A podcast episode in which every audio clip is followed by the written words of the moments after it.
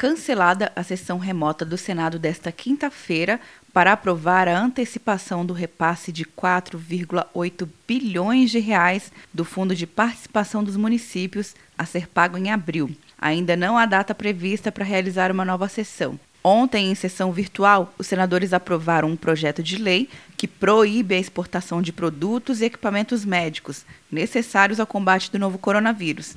Durante a votação, a relatora senadora Elisiane Gama, do Maranhão, destacou as orientações da Organização Mundial da Saúde. O Brasil tem seguido as diretrizes da Organização Mundial da Saúde e adotado várias estratégias para conter a introdução e a disseminação do vírus em nosso território, além de preparar as redes públicas e privadas de saúde para o atendimento de casos mais graves. O senador Otto Alencar, da Bahia, disse que outros países também já estão impedindo essas exportações. Aqui na Bahia, hoje mesmo, depois da Secretaria do Estado pedir a importação de vários respiradores, o presidente dos Estados Unidos, Donald Trump, mandou cancelar a exportação desses respiradores aqui. Portanto, essa é uma necessidade, manter aqui tudo o que é produzido no nosso país.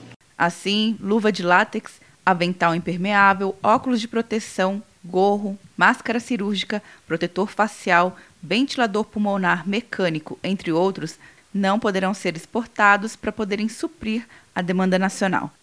Quer um ano sem mensalidade para passar direto em pedágios e estacionamentos? Peça a Veloy agora e dê tchau para as filas. Você ativa a tag, adiciona veículos, controla tudo pelo aplicativo e não paga mensalidade por um ano.